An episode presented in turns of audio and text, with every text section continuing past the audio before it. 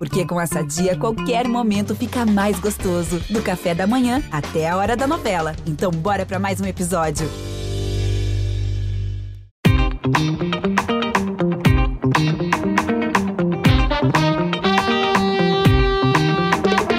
Bem-vindos à plataforma Gente da Globo, seu passaporte para conhecer e compreender as tendências de comportamento do brasileiro.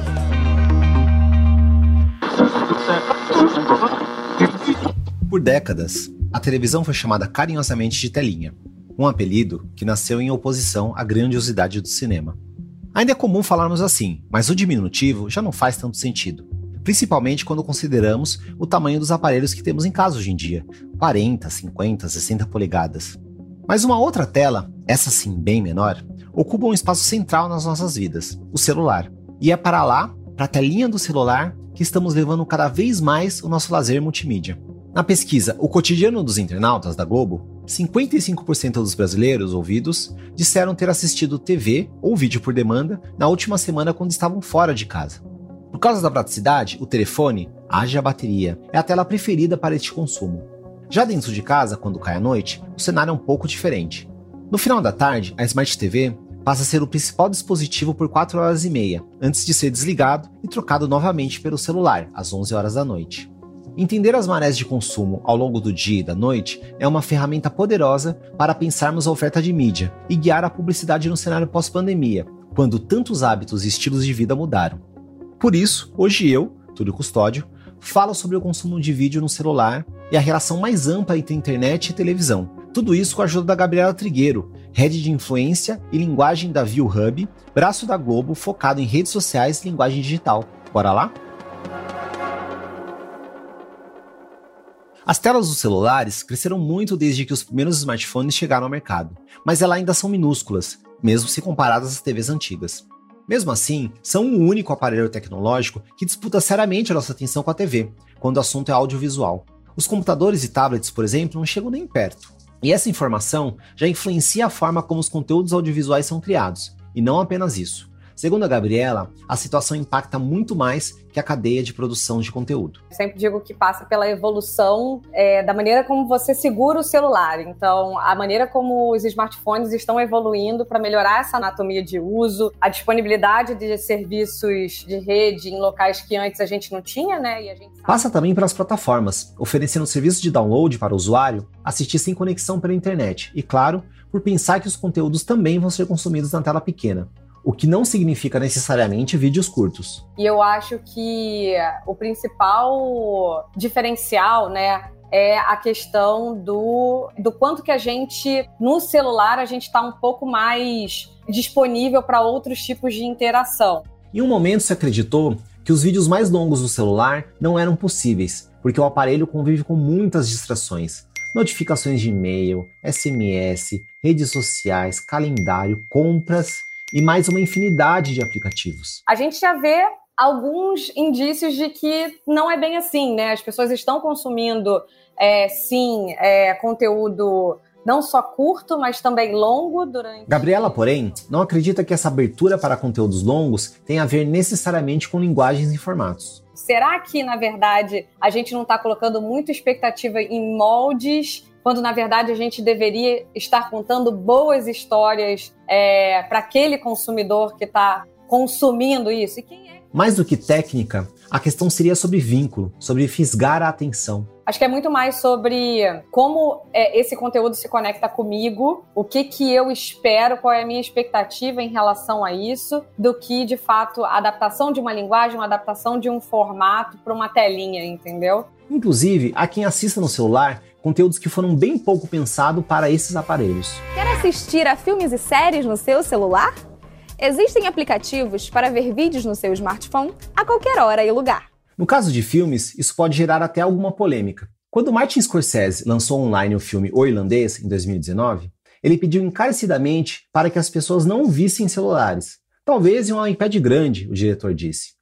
Mais recentemente, o youtuber de cinema Max Valarezo fez um vídeo de perguntas e respostas com o título É pecado ver filmes no celular? E olha a resposta de Max para os seus seguidores. Entre não ver o filme de jeito nenhum e ver numa tela de celular, Eu acho que ainda é mais valioso você entrar em contato com aquela obra de alguma forma, mesmo que não seja nas condições ideais. Mas, mesmo que a gente concorde que um bom conteúdo é o ponto principal, há também desafios técnicos. Dentro da Globo, Gabriela conta, existem premissas básicas que ditam as melhores práticas em relação a conteúdo de vídeo para redes sociais e outros ambientes online. A gente sabe que esse consumidor ele está muito mais disperso, então a gente precisa trazer o melhor do conteúdo para o início. Também é preciso ter uma boa resolução na vertical e na horizontal e ter uma atenção especial para o áudio. A gente sabe que nem sempre a pessoa vai consumir com, com legenda, é, que a gente precisa é, ter diálogos muito claros, é, muita consistência nesse conteúdo em relação à maneira como a gente mixa a trilha com o texto, né, com, com a fala. Muitas coisas podem ser feitas em relação ao formato, mas a Gabriela destaca que uma coisa muito importante é a dor.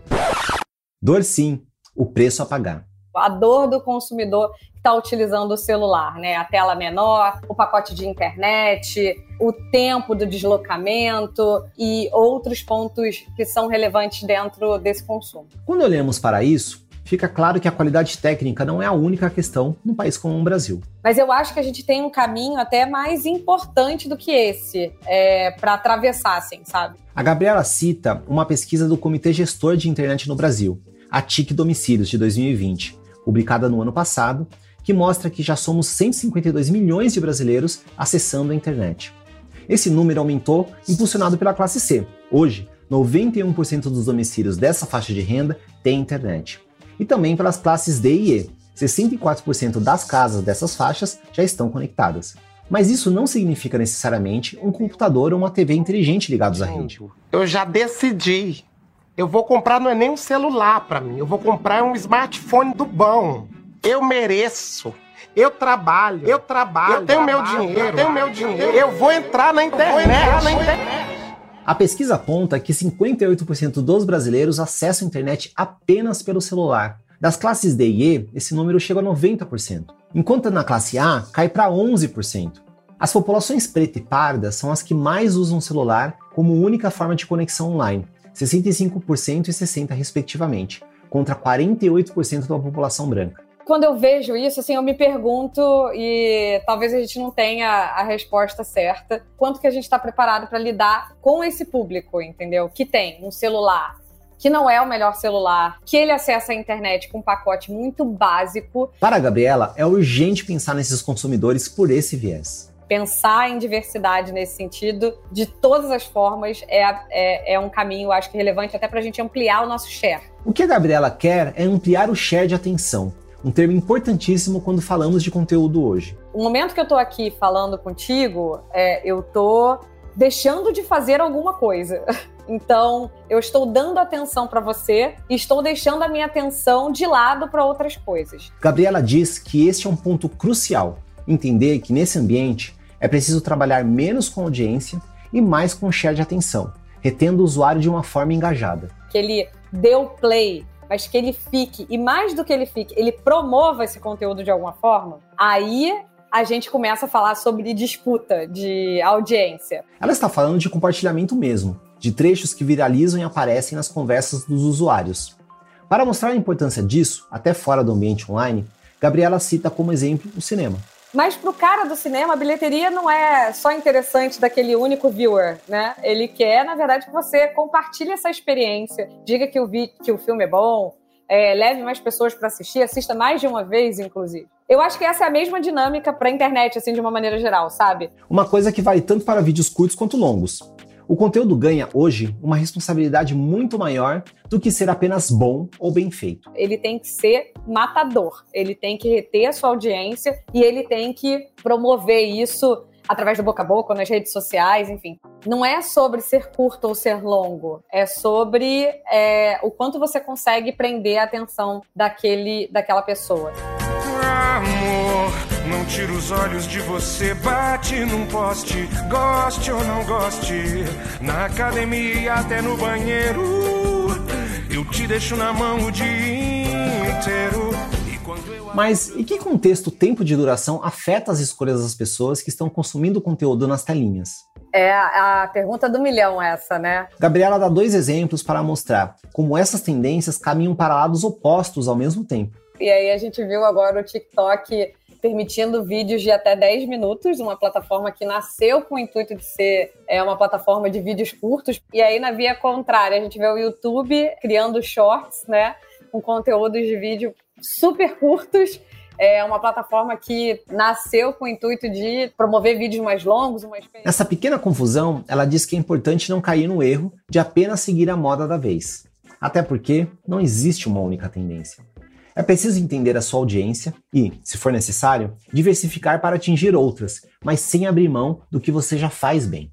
Ela cita como exemplo o podcast Podpah, no YouTube. Eles têm a estratégia de ter o conteúdo 100% na íntegra num canal e o conteúdo de melhores momentos super curtinho em outro canal. Outro exemplo que a Gabriela traz da própria Globo é a cobertura de festivais de música, como o Rock in Rio ou Lula Palusa. As lives que mostram shows inteiros duram 7, 8 horas. E logo depois que elas terminam, entram no ar conteúdos menores, puxados pelos melhores momentos da noite. E a gente via uma audiência que adorava ver aquele conteúdo na íntegra, e a gente via uma audiência que preferia ver o vídeo curto. E como esse consumo de vídeos no celular impacta a publicidade? Para a Gabriela, essa é uma via de mão dupla, com conteúdo e propaganda se influenciando mutuamente eu vejo a publicidade muito inserida dentro do contexto do conteúdo. Ela precisa estar dentro do conteúdo para que ela possa ser vista, para que ela possa ter um engajamento, principalmente no celular. Então, elas estão cada vez mais intrínsecas às plataformas e ao conteúdo. Ao mesmo tempo, a Gabriela vê a publicidade influenciando nos próprios algoritmos das plataformas. Ela cita como exemplo o YouTube, que começou a promover conteúdos mais longos também para poder colocar um anúncio no meio do vídeo, sem ferir a experiência do consumidor. Com isso, você ganha mais um espaço para vender esse conteúdo. Então, quanto também que a experiência e o algoritmo muda para também beneficiar o lado comercial, entendeu? E aí a gente vai... Mas é importante saber que o usuário está cada vez mais impaciente para fazer escolhas. Isso pode ser ruim se a gente não tiver um conteúdo publicitário que, na verdade, se adeque àquele momento e àquele conteúdo, como também pode ser muito bom, porque está na palma da mão. É só um clique para eu poder ir lá comprar. Nesse sentido, Gabriela destaca a importância de entender o celular como uma poderosa ferramenta de ação para promover vendas. Tá tudo ali na mão e ao mesmo tempo, caramba, e o celular como segunda tela? Então, quando eu tô com o celular na mão, mas eu tô vendo é, essa propaganda na TV? Como é que isso se dá? Falando em segunda tela, a Gabriela acha que esse é um comportamento, a coisa de comentar sobre conteúdo da TV em outros meios, que sempre aconteceu. Só que antes não era numa tela. Uma coisa que acontecia todo dia, posso te garantir com 100% de certeza, é da minha avó ligar aqui para casa, no final da novela assim, ou perto do final ou no final da novela, ela me ligava e falava assim: Gabi, você viu o que aconteceu com a Carminha? Agora ela vai, agora ela vai se danar, né? Agora vai, ela... As pessoas usavam outros meios para comentar os meios principais. Hoje, usamos o celular para fazer esse tipo de interação. Então, por isso que eu gosto do conceito de segunda tela, porque eu acho que a gente sempre fez isso, mas o celular é, ajudou a gente nesse sentido e a internet, obviamente, redes sociais, é, WhatsApp, a comunidade na internet de uma maneira geral. Agora você pode assistir aos programas da Globo na hora que quiser. É só entrar na internet do seu celular e dar um play na novela. Falando em novela, o ViewHub, a unidade digital de social media da Globo em que a Gabriela trabalha, foi o responsável por idealizar a série Novelei, primeira parceria da Globo com o YouTube. A proposta da série, que deve estrear no segundo semestre, é recontar com humor e linguagem próprias da internet nove histórias de grandes novelas como Avenida Brasil e Vale Tudo. Para isso, conta com nomes consagrados como Tony Ramos, Cláudia Raia e um time de influenciadores e youtubers como Whindersson Nunes, Kéfera e Lívia Lagato. Estou muito animada com o Novelei porque ele traz exatamente essa junção dos dois meios, mas de uma forma muito autêntica para a plataforma de uma maneira geral. O que tem muito a ver com o trabalho feito pelo View Hub. A View é, trouxe essa inteligência de não só de performance, mas também de linguagem para os estúdios de uma maneira geral. Então a gente foi muito minucioso desde é, a concepção da ideia, né? é, até a produção do conteúdo que vai é, promover o Novelei é, no YouTube quando a gente lançar no segundo semestre. O projeto joga, claro, com uma força muito importante da Globo. A produção de conteúdo já é o propósito principal da empresa.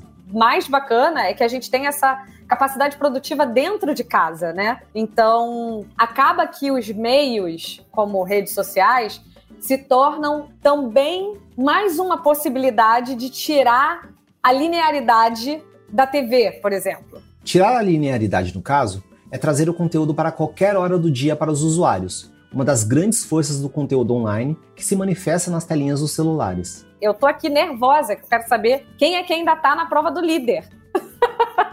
então, assim, quando eu sair daqui, a primeira coisa que eu vou fazer, provavelmente, é abrir aqui o Globoplay e vou ver no clique quem é que tá saindo e quem saiu já. Depois, Gabriela continua, ela vai querer um conteúdo mais longo. E aí, na hora do almoço, eu vou assistir de uma outra forma. Eu quero ver um resumo da noite. Eu quero ver quem saiu primeiro, quem saiu depois. Eu quero, eu quero esse storytelling. Eu não quero só o consumo rápido para resolver o problema da minha curiosidade. E assim, de forma diversa, a tela do celular vem encontrando seus momentos de TV nas nossas vidas.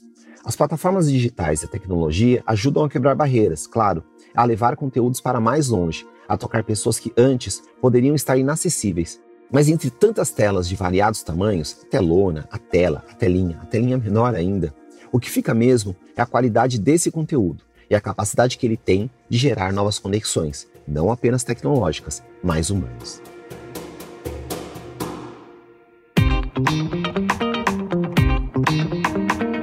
Gente é onde tudo começa. É o ponto de partida. Gente é matéria-prima para criar algo novo e relevante. Uma fonte de conhecimento viva que revela comportamentos, histórias e tendências. É inspiração. Sua próxima grande ideia começa com Gente, a plataforma de insights da Globo. Para conhecer mais, acesse gente.globo.com.